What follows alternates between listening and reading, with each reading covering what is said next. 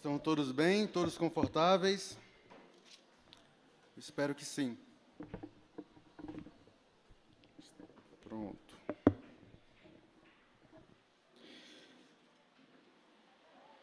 Ah, hoje a gente vai ter dois grupos diferentes de, de salinha para as crianças, de 1 a 7 e outro de 8 a 12. E vocês podem acompanhar a Marília e a pastora Renata, amém? As criancinhas, né? Os outros ficam. Não vai ter, não? São dois grupos, é o que eu falei.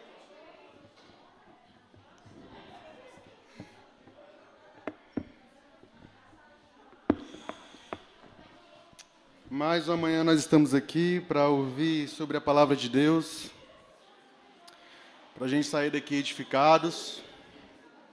Amém? Se você estiver com a sua Bíblia física, você pode abrir em Romanos 10. É, meus amigos, esse fardo ficou para mim.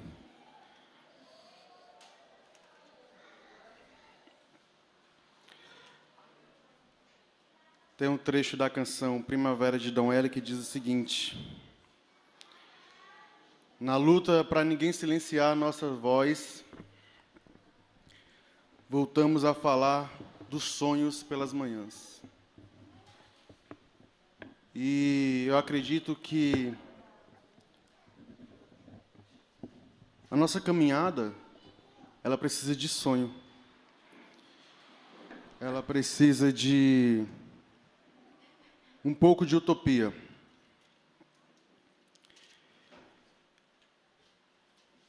Eu não sei se vocês já assistiram o filme Viva, a Vida é uma Festa.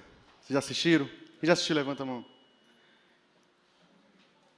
Então eu tenho quase certeza que todos vocês derramaram lágrimas. Eu assisti esse filme um dia, por acaso, assim, na casa da, do Kelvin. Só que eu nunca tinha visto falar no, no filme, então eu não estava preparado, né? Assisti como se fosse. Acho que nenhum de nós estava preparado. E aí nós assistimos o, o filme sem, sem nenhum preparo. A gente terminou, a sala do Kelvin estava quase alagada, de tanto que a gente chorou. E eu estava pensando neste filme, quando eu estava preparando essa mensagem. Porque eu não sei é, se vocês sabem, para quem não assistiu, quero ver se vocês pegam uns spoilers aí na internet. Este filme ele foi premiado em 2018 como o melhor filme de animação. Não é cineasta. É... E é um filme muito lindo porque ele retrata um pouco da cultura mexicana e dá uma ênfase a uma cultura que eles têm, que é a de homenagear os mortos, né? Eles chamam o Dia dos Mortos ou em espanhol, Dia de los Muertos. E aqui no Brasil a gente homenageia os mortos no dia 2 de novembro, né? E é interessante porque eu lembrei desse filme e eu estava fazendo umas pesquisas, como de praxe, sobre essa questão da homenagem aos mortos, né? Essa celebração. E é interessante porque quando a gente olha para a cultura é, ocidental, mais a grega, que é oriunda da Ásia, nós temos um culto à morte. Na verdade, as religiões, as filosofias determinam os rumos que a gente vai tomar, né? E tem muitas coisas que a gente vive hoje que são frutos destes costumes, dessas, é, desses cultos que são criados. A religião hoje ela é muito diferente do que as religiões primárias, primitivas. Mas muita coisa ela resiste ao tempo. Entende? Por exemplo, nós temos esse culto à morte que eu citei, que na Grécia, por exemplo, era se feito uma celebração com o morto. Pelo menos uma vez ao ano você tinha que ir lá no túmulo e você ofertar alguma coisa para o morto. Na crença deles, o morto não tinha deixado de existir, ele estava em uma outra realidade. Entende? E aí, num determinado dia, você ia lá, ofertava o seu alimento, você celebrava com o morto, ele vinha, celebrava com você, e depois cada um tomava o seu rumo.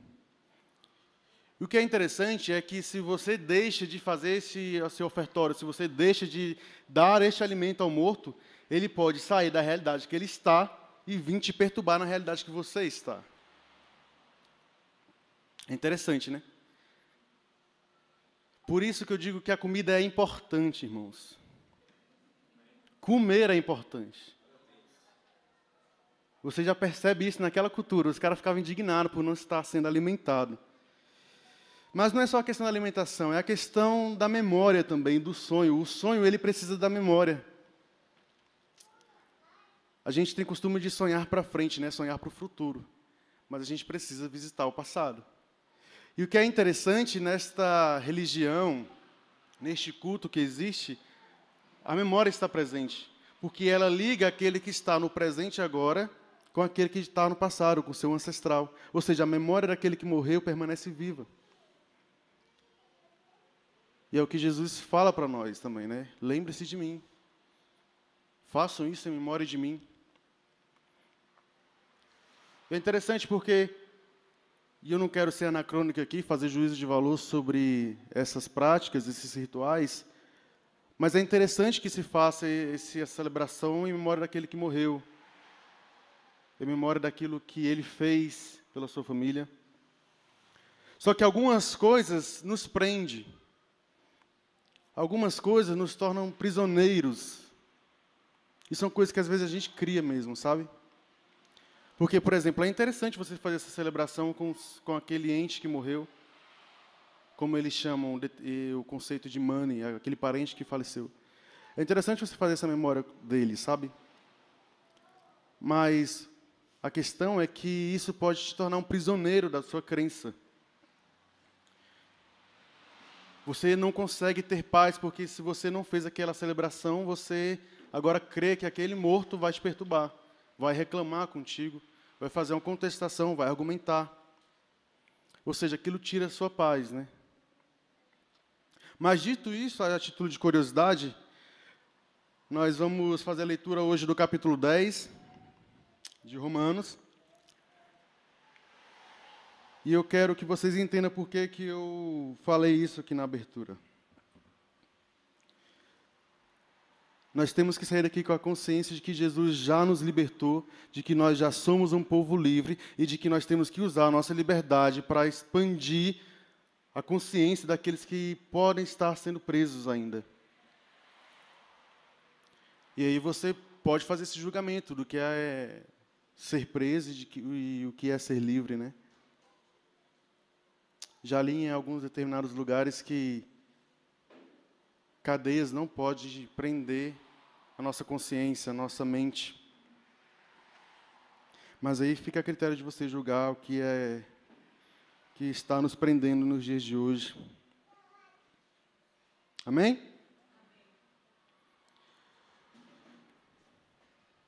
Pode colocar a letra aí na tela, já tá? Romanos 10. Romanos 10 é um texto complicado, cara. O Dan, quando pediu para me pregar, ele, ele fez a proposta, né? Tu pode pregar Romanos 10 ou algum outro tema que esteja ligado ao dia do trabalhador, por exemplo. Eu falei, ficou fácil agora, né? Mas Romanos 10 faz parte de um, de um bloco em que Paulo está apresentando sua percepção sobre o povo judeu e a sua relação com Deus e de Deus para com este povo.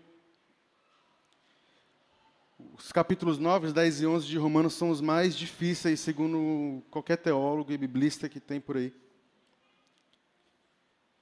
E de fato, irmãos, é muito difícil pregar sobre Romanos, porque a gente está falando de uma carta que é escrita por Paulo, e Paulo é uma pessoa muito complexa, sabe?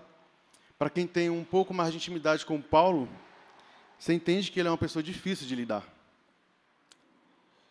Porque nós temos um exemplo de um homem que saiu de uma extremidade e foi para outra. Um homem que, no momento, mata cristãos e, em outro momento, está pregando contra uma cultura, contra um elemento da cultura judaica.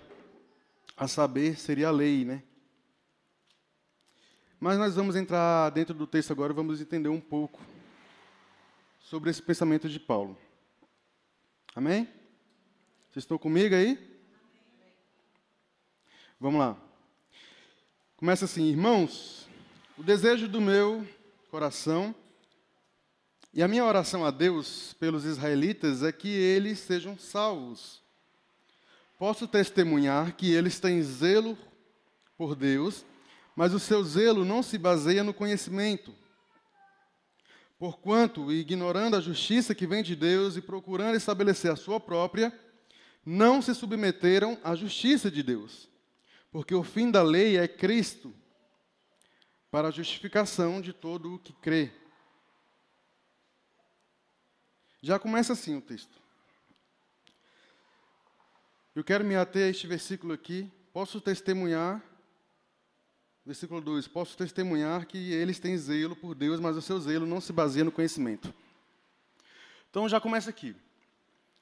Paulo está falando sobre um grupo em que, numa determinada, numa determinada hora, ele estava no meio desse grupo, que são os judeus. Paulo se próprio afirma como sendo um fariseu dos fariseus, filho de Hebreu, da tribo de Benjamim. E aí, agora, ele está trazendo uma perspectiva sobre um elemento da cultura judaica, que seria a lei, e de como este povo se relaciona com esta lei. E é interessante porque ele fala: olha, eu sei o zelo, o zelo que eles têm por Deus, eu conheço a prática deles.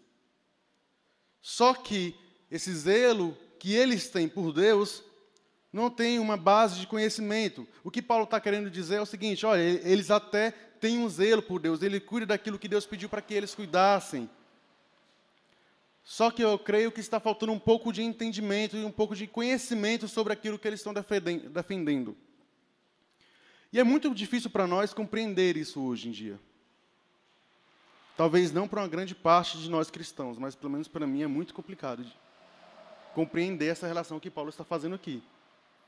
Mas o que ele quer dizer é o seguinte: a fim, o fim da lei é Cristo.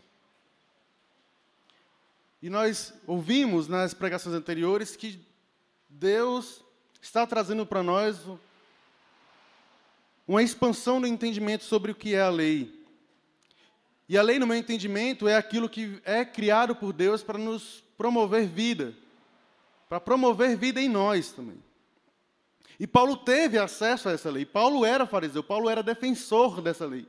Paulo pregava esta lei, Paulo vivia sob essa lei. Só que agora nós temos o um entendimento de que Paulo se converteu, mudou a fase de Paulo. Paulo agora é um pregador itinerante que prega sobre a justiça para os judeus e para os gentios, mas que agora tem uma graça que alcança todos esses grupos. E eu imagino aqui, tentando ficar um pouco do lado de Paulo e um pouco do lado da, do público de Paulo, a saber que seria a comunidade de Roma, de que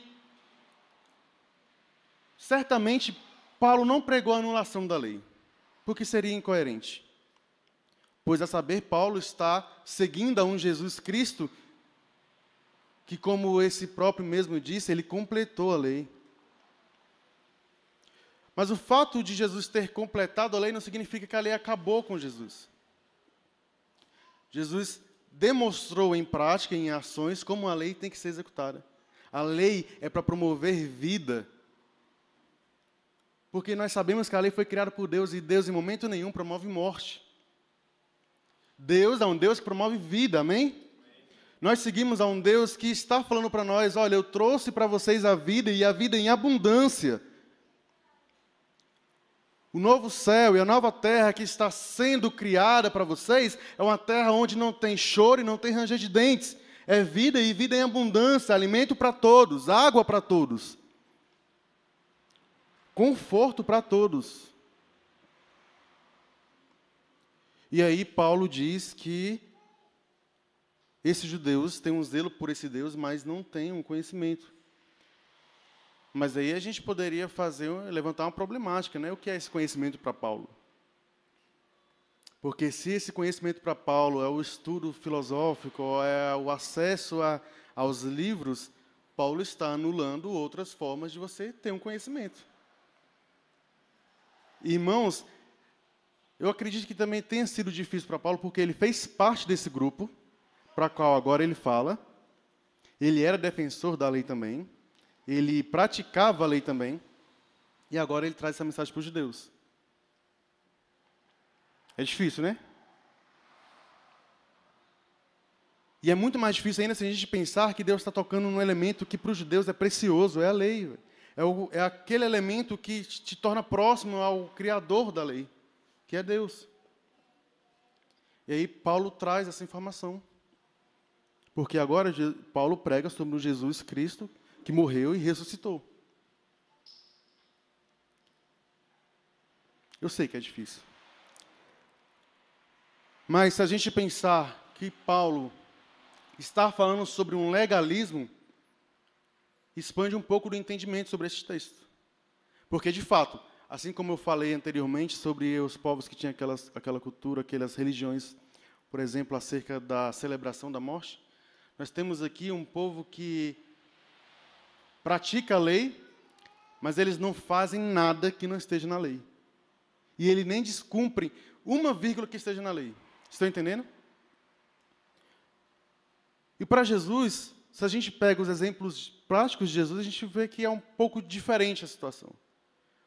Porque Jesus nos dá uma lição de como lidar com a lei, de como promover vida com a lei. Num determinado momento, algumas pessoas chegam para Jesus e falam: Poxa, vocês estão comendo no sábado, catando um espiga de milho aí para comer.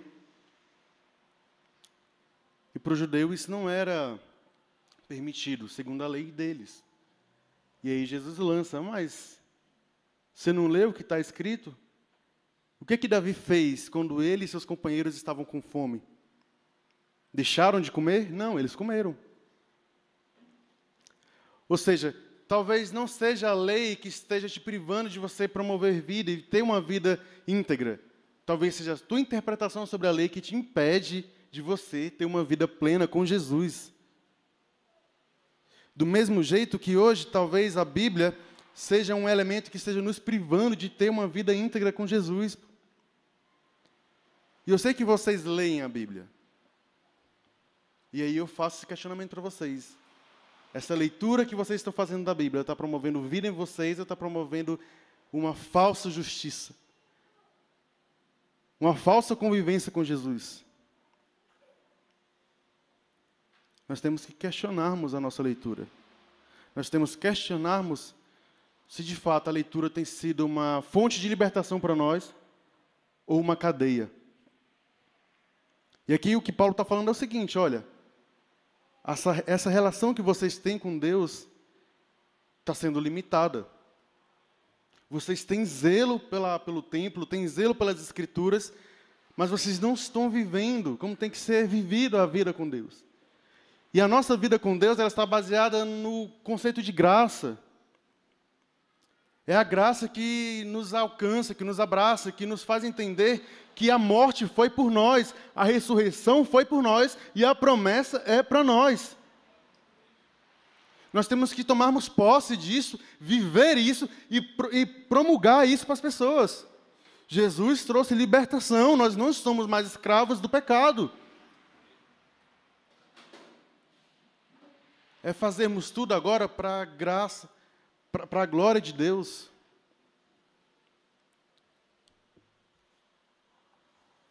E às vezes é difícil a gente se desprender das coisas que a gente aprendeu com os nossos antepassados, né?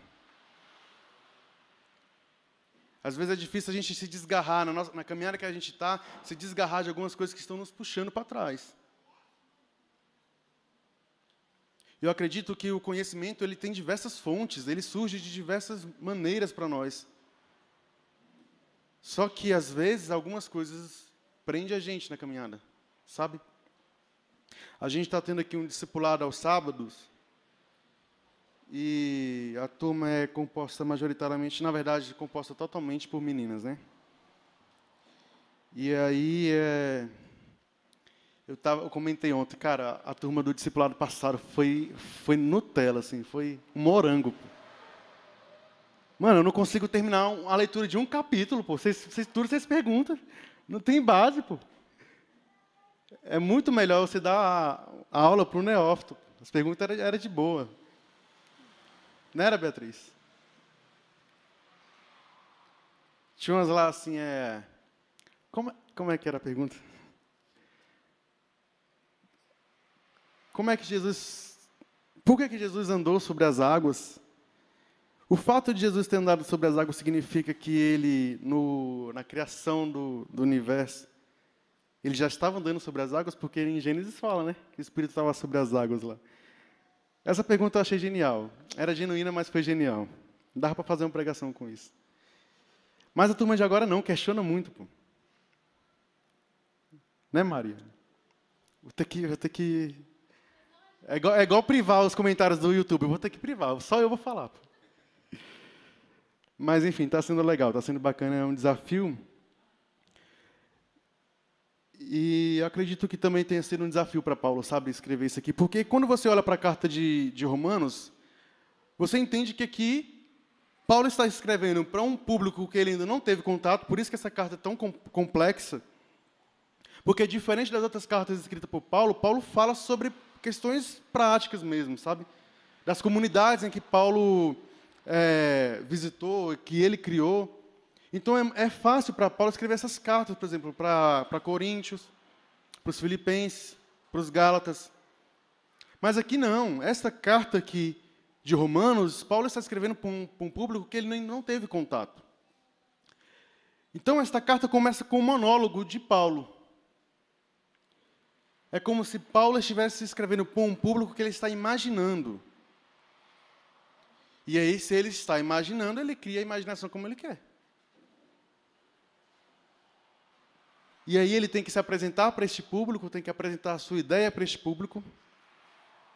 E ele tem que ser aceito por este público, porque o propósito de Paulo, a intenção de Paulo era ir para a Espanha e antes passar em Roma e conhecer esta comunidade. Então, por isso que esta carta se torna tão complexa, porque Paulo está escrevendo a partir da sua, da sua perspectiva, do que ele está imaginando sobre este público. Entende? Vamos dar continuidade aqui na leitura. Versículo 5 diz: Moisés escreve desta forma a justiça que vem da lei. O homem que fizer estas coisas viverá por meio delas. Mas a justiça que vem da fé diz: Não diga em seu coração quem subirá aos céus, isto é, para fazer Cristo descer. Ou quem descerá ao abismo, isto é, para fazer Cristo subir dentre os mortos. Mas o que ela diz? A palavra está perto de você, está em sua boca e em seu coração. Isto é, a palavra da fé que estamos proclamando. Se você confessar com a sua boca que Jesus é Senhor e crer em seu coração que Deus o ressuscitou dentre os mortos, será salvo. Pois com o coração se crê para a justiça e com a boca se confessa para a salvação. Como diz a Escritura, todo o que nele confia jamais será envergonhado. Não há diferença entre judeus e gentios, pois o mesmo Senhor é Senhor de todos e abençoa ricamente todos os que invocam. Então, o que está acontecendo aqui? Paulo dá continuidade na sua escrita. E aí ele está falando sobre uma possível argumentação que esse público dele, o público-alvo desta carta, levantaria. E aí Paulo, para fazer essas argumentações, ele visita as escrituras. Ele vai em Deuteronômio, ele vai nos profetas, ele vai em Levítico. E aí ele faz essas argumentações que, porventura, ele imagina que aquele público, o alvo dele, que tem acesso às escrituras, também fariam. Porque os judeus, eles tudo fazem apoiados nas escrituras. Então, Paulo já se antecipa e faz esse levantamento dessas perguntas. Olha, não venham vocês questionar se de fato Jesus completou a sua obra ou não. Não fiquem perguntando se Jesus vai descer da, dos céus, ou se Jesus vai se levantar entre os mortos, porque Jesus já completou a sua obra. Então, agora o interessante é que vocês digam em seu coração que a palavra está na boca de vocês, está no coração de vocês. O que ele está querendo dizer é o seguinte: olha, a obra de Jesus está terminada, foi consumada com sua morte. O que nós estamos fazendo aqui agora, e aí ele se inclui como sendo parte desse novo processo, é pregando para vocês a palavra da fé. E a palavra da fé, ela está entre vocês, nós estamos entre vocês pregando isso. Então, não fiquem ainda esperando se Jesus vai fazer alguma coisa, porque vocês querem avaliar se Jesus é o Messias ou não. Então, se Jesus ainda estivesse vivo fazendo a obra deles, vocês ainda não estariam acreditando, vocês estariam questionando se Jesus está completando a obra, se Jesus é o Messias. Então, a obra de Jesus já foi consumada, e o que eu estou fazendo aqui agora é pregando sobre a fé neste Jesus que morreu e ressuscitou. Esta é a argumentação que Paulo levanta. Ou seja, Paulo está escrevendo para este público, e aí Paulo está levantando perguntas que este público, porventura, viria fazer quando recebesse esta, essa carta de Paulo. E aí, mais à frente, Paulo vai responder esses, esses questionamentos. 13, 14, na verdade. Como, pois, invocarão aquele em que não creram? E como crerão naquele de que não ouviram falar? E como ouvirão se não houver quem pregue? E como pregarão se não forem enviados? Como está escrito, como são belos os pés dos que anunciam boas novas. No entanto, nem todos os israelitas aceitaram as boas novas, pois Isaías diz: Senhor, quem creu em nossa mensagem? Consequentemente, a fé vem por ouvir a mensagem, e a mensagem é ouvida mediante a palavra de Cristo. Mas eu pergunto, eles não a ouviram? Claro que sim. Ou seja, aquela, aquelas perguntas que Paulo levantou, que ele buscou nas Escrituras, seriam perguntas que esse público viriam a fazer. E aí, Paulo já se antecipa e responde essas perguntas. Paulo completou, Jesus completou a sua obra. Nós agora, agora pregamos sobre a fé neste Cristo ressuscitado. E esta fé neste Cristo ressuscitado vem por ouvir a mensagem de Deus. E esta mensagem agora é pregada por nós. Ou seja, existe aqui, entre essas linhas aqui meio ocultas, uma disputa de narrativa também. Porque se você visitar aquele texto de Atos, você vai ver que Paulo está pregando uma coisa que não era convergente, que não era. É, que não estava em conformidade com aquele grupo que seguiu Jesus. Nós sabemos que há debates entre Paulo e Tiago. Tiago, a princípio, é um seguidor direto de Jesus, é um irmão de Jesus. Paulo é aquele que fala sobre Jesus, mas fala sobre Jesus ressuscitado. Paulo não teve contato com esse Jesus, igual Tiago, igual Pedro teve. Paulo teve contato com Jesus ressuscitado, que ordenou, segundo ele mesmo, a pregar sobre essas boas novas, sobre o, o Cristo que morreu e ressuscitou, e que agora a, a sua ação está consumada e a salvação é para todos. O que Paulo quer fazer aqui é o seguinte: olha, vocês não acreditam nesse Jesus ressuscitado. Vocês não acreditam que esse Jesus é o Messias. Mas eu afirmo que este Jesus veio cumprir o seu propósito, ele é o enviado de Deus. Então não fique questionando se de fato esse Jesus é o Messias ou não. Ele já fez o que ele tinha que fazer. Agora, a minha parte e a parte daqueles que estão comigo é pregar sobre o que é, é capaz de fazer essa ressurreição, essa ressurreição deles. Quer trazer vida para vocês, quer trazer salvação para vocês. Eu já estou pregando para os gentios e eu quero que vocês aceitem essa mensagem também. Ou seja, na mente de Paulo faz sentido tudo aquilo que ele está fazendo. Porque ele começa dizendo que os judeus tinham zelo por Deus, mas não tinham conhecimento adequado para ter esse zelo por Deus. E este conhecimento adequado que ele está citando seria conhecimento sobre a messianidade de Jesus, sobre o Cristo de fato ser o Cristo. Ele já veio, já completou a obra. Agora, o que Paulo está querendo trazer para esse público é o seguinte: creiam nesse Jesus, creia neste homem que veio, morreu, ressuscitou e agora está cuidando de nós, enquanto nós pregamos a palavra da salvação para vocês. Ele voltará e ele nos redimirá por completo da situação que nós estamos. E eu não quero que vocês fiquem assim. Esta é a fala de Paulo para os judeus. É só isso. Então, Paulo está num debate aqui com esses caras. E é complicado você tocar num elemento de, uma, de um povo que é tão sagrado para eles, sabe? Você vê, por exemplo, para os judeus o quão é importante o templo para eles, sabe? Porque na crença deles, Deus se faz presente por meio do templo. E aí você vê Jesus pregando todo o tempo fora do templo. Quando vai no templo é para jogar as mesas para cima, sabe? Meteu louco com a galera. É difícil. Do mesmo jeito que é difícil para que é, é difícil quando as pessoas tocam nos elementos sagrados da nossa vida, sabe? E existem diversos elementos sagrados da nossa vida. Se você fizer um autoexame, se você olhar para dentro de você mesmo, você vai ver que tem elementos que você não quer que toque. E esses elementos se apresentam de diversas maneiras. Pode ser sua família, pode ser o seu emprego, pode ser o seu salário, pode ser o curso que você faz. A gente coloca no altar sagrado diversas coisas na nossa vida. É o seu namorado, é a sua namorada, e a gente não quer que ninguém aponte o dedo para essas coisas. Por exemplo, se eu falar da banda Jesus Neymar, a Roberta fica doida. Entende? Mas o que Jesus faz em vida é trazer esse entendimento para nós. De que a gente tem que se desgarrar de coisas que estão nos prendendo. Pô. E não é se desgarrar de maneira que você não vai mais ter contato com isso, não vai mais é, ter uma relação com isso, sabe? Se desfazer por completo.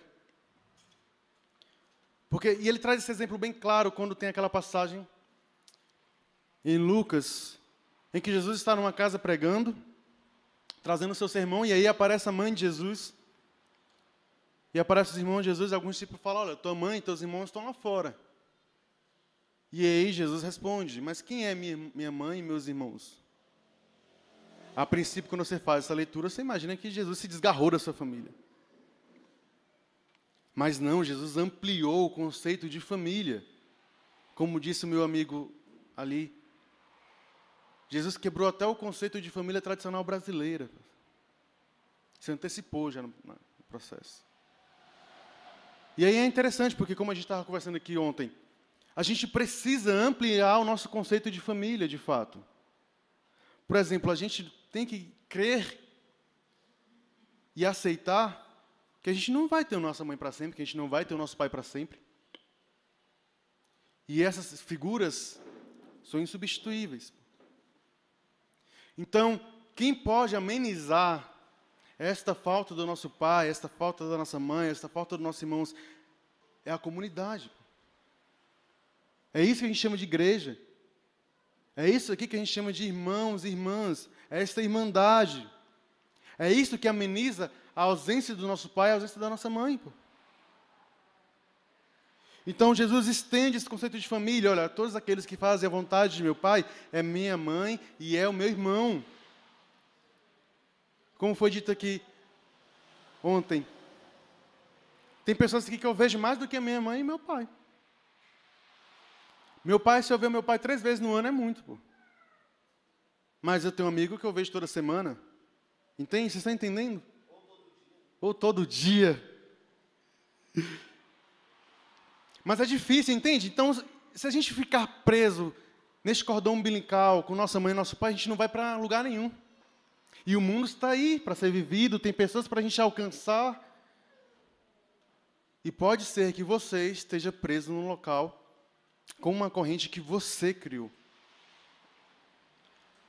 Mas eu tenho uma mensagem boa. O nosso Jesus, ele vem para quebrar todas as correntes que estão te prendendo, que estão te impossibilitando de você cumprir o seu propósito em terra. E o seu propósito em terra é levar a mensagem de vida para as pessoas que estão em morte.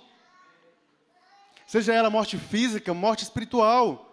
Nós somos os proclamadores dessa mensagem. Ou seja, não sejamos nós esses covardes que tendo acesso à palavra de vida, deixou de anunciar ela para outras pessoas. Sabe, sair desse, desse, dessas quatro paredes pô, e alcançar as pessoas que estão próximas a nós em todo o tempo. Em todo o tempo. Não significa que para a gente conversar com essas pessoas, que para a gente dialogar com essas pessoas, a gente tem que anular elas. Não. Como eu falei com a menina aqui ontem, conhecimento não é eu tirar o que eu tenho e colocar na pessoa. É fazer uma troca, uma socialização. O que eu sei é só uma coisa, o que você sabe é outra. Se a gente fizer essa troca, a gente expande a nossa mentalidade, a gente cria vínculos e a gente aumenta o nosso, a, a nosso leque de conhecimento e consegue alcançar mais coisas. A gente tem mais variedade, a gente tem mais recursos. Vocês estão entendendo? Então, o que eu consigo ver nesta carta de Paulo é uma recomendação: olha, não fiquem presos a isso. Porque vocês estão seguindo uma lei que está privando vocês de viver uma vida digna, plena. Vocês não conseguem comer no sábado, pô. Meu amigo, se essa lei se estende para nós, a gente estava lascado. A gente não consegue fazer o discipulado sem pão de queijo, pô. O irmão chegou aqui ontem bravo comigo. Amigo, mas eu não comprei nem pão de queijo, eu comprei pão de sal. Desgarre dessa corrente que você tem. Experimente o novo. Como diz Belchior. Pãozinho de sal com manteiga, pô, é bom demais. Entende? um pãozinho do super bom é bom demais, pô. Então, ou seja, é conveniente para nós que nós sigamos a palavra de Deus. Mas isso aqui é para promover vida em nós e naqueles que estão ao nosso redor. Sabe? Não usar isso aqui para julgamento, para apontar dedos para orientar as pessoas a irem para o inferno de forma gentil, sabe? Não, amados. A palavra de Deus está em nós, a palavra da fé está em nós, nós estamos divulgando a palavra de fé. A fé num Jesus que ressuscitou e trouxe salvação para nós, irmãos. Salvação para nós. Nós temos que, como igreja, tomar posse disso e espalhar essa mensagem. Nós somos salvos. Nós não estamos mais num lamaçal presos, sabe, numa caverna escura, achando que a gente está enxergando conhecimento. Não. A gente tem que sair da caverna, sermos corajosos, sairmos da caverna e falar: agora eu acessei a luz e eu vou espalhar essa luz para aqueles que estavam lá dentro também. Pô. E não sair da caverna e ficar apontando o dedo para quem ainda está lá. Pô. Um exemplo claro de evangelho que eu gosto muito, uma metáfora, é de uma pessoa em situação de rua que encontrou pão. E a alegria deste que encontra pão é também falar para aquele outro que estava do lado dele onde ele encontrou o pão. Pô. Sabe? O Evangelho é para isso. É para nós que encontramos liberdade em Jesus, anunciarmos para aqueles que estão presos ainda. Falar: olha, você pode viver uma liberdade com Jesus. E a liberdade que eu acredito que vem de Jesus não é a liberdade de você poder sair para um bar e tomar uma cerveja. A liberdade, meu amigo, é vivermos desgarrados de tudo aquilo que está nos prendendo, seja talvez até de nós mesmos. Por isso que autoexame é necessário a gente fazer. Sabe? Tirar um tempo para você se conhecer mesmo, sabe? A gente tem a tendência a fazer isso só quando a gente se decepciona com, as, com algumas coisas. Seja com uma relação, seja com uma pessoa de confiança que a gente tinha, uma amizade, a gente rompeu essa amizade. Meu amigo, não, meu amigo, eu não quero viver frustrações para me encontrar liberdade, não. Eu quero encontrar liberdade hoje e agora. Com Jesus. Amém? Paulo ficou bravo com essa galera, velho. E aí a gente segue com isso aqui. E aí ele fala, olha, mas vocês, vocês ouviram a mensagem. Isso Paulo falando para os judeus, né? Para o público de, dessa carta aqui. Vocês ouviram a mensagem. Eu sei que vocês ouviram. Não adianta vocês perguntarem, ah, quem pregou para nós? Quem foi o pregador que pregou para nós? E Paulo diz o seguinte: a sua voz ressoou por toda a terra, as suas palavras até os confins do mundo. Novamente pergunto: será que Israel não entendeu? Em primeiro lugar, Moisés disse: Farei que tenham ciúmes de quem não é meu povo. E eu os provocarei a ira por meio de um povo sem entendimento.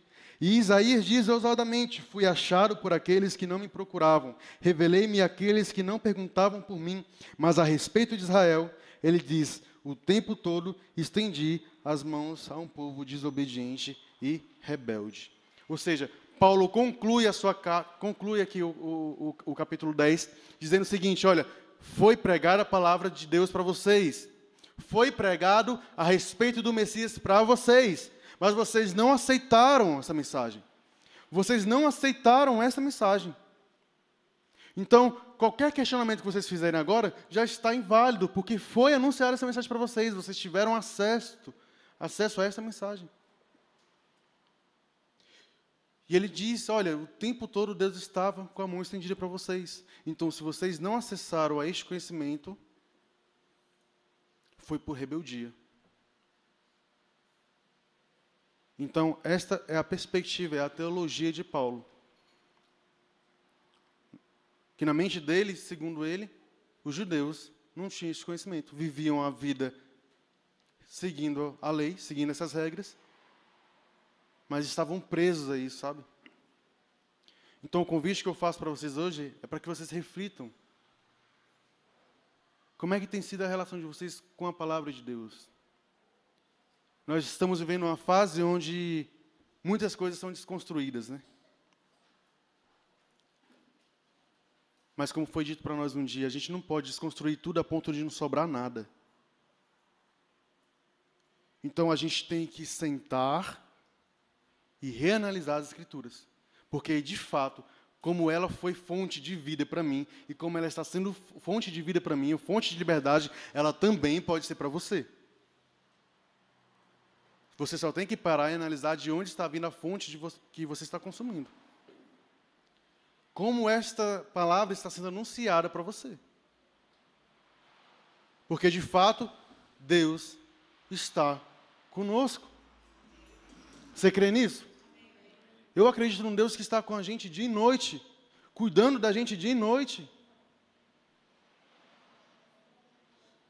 Só que a gente pode tropeçar nisso aqui. E a gente está vendo muita gente tropeçando nisso aqui.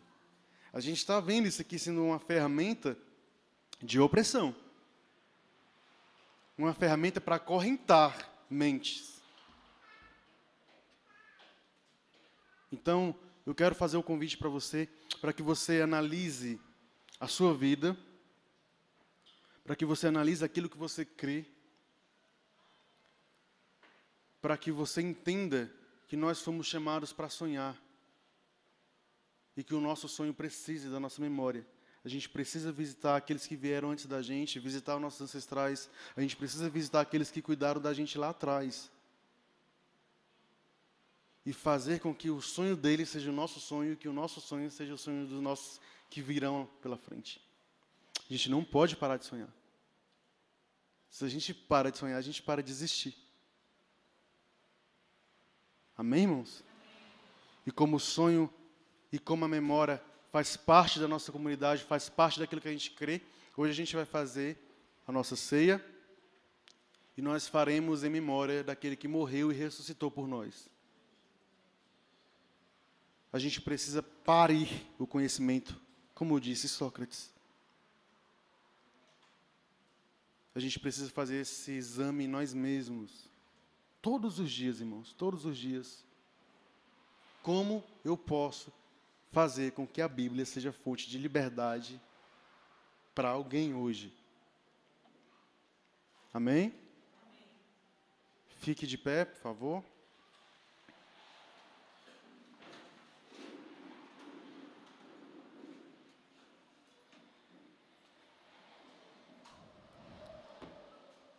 Eu gosto muito de Jesus. Eu gosto muito de Jesus, agora eu vou até tirar isso. Eu gosto muito de Jesus porque ele nos ensina a lidar com a lei. Porque, porque enquanto aqueles judeus viviam presos à lei, Sabe o que Jesus estava fazendo, meus amigos? Jesus estava peregrinando a terra, anunciando a mensagem de boa nova, anunciando que o reino estava estabelecido, andando pela praia e comendo peixe.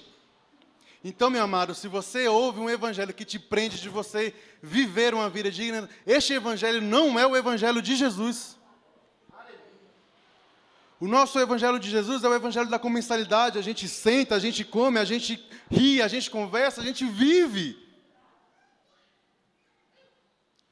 Sejamos nós a barreira contra este evangelho da prisão. Saiamos do alvo deste evangelho da prisão. E vamos viver um evangelho de liberdade. E evangelho de liberdade, ele precisa ser construído. Ele precisa de ação. De ação, e a ação tem que partir de nós. Nós precisamos se informar, nós precisamos se organizar, nós precisamos agir como igreja para que a nossa liberdade permaneça. Usemos da nossa juventude em prol disso. Abandona esta ideia de que ah, você está cansado. Irmão, todos nós estamos cansados. Mas a luta pela liberdade só acaba quando ela for conquistada. Você precisa conquistar sua liberdade todos os dias. Então faça uma análise de onde está vindo as cadeias, as correntes que estão te prendendo. E seja você responsável por quebrar esta corrente, porque foi para isso que você foi chamado por Jesus Cristo de Nazaré. Para viver uma vida íntegra, plena e com liberdade. Amém? Fica essa reflexão para vocês.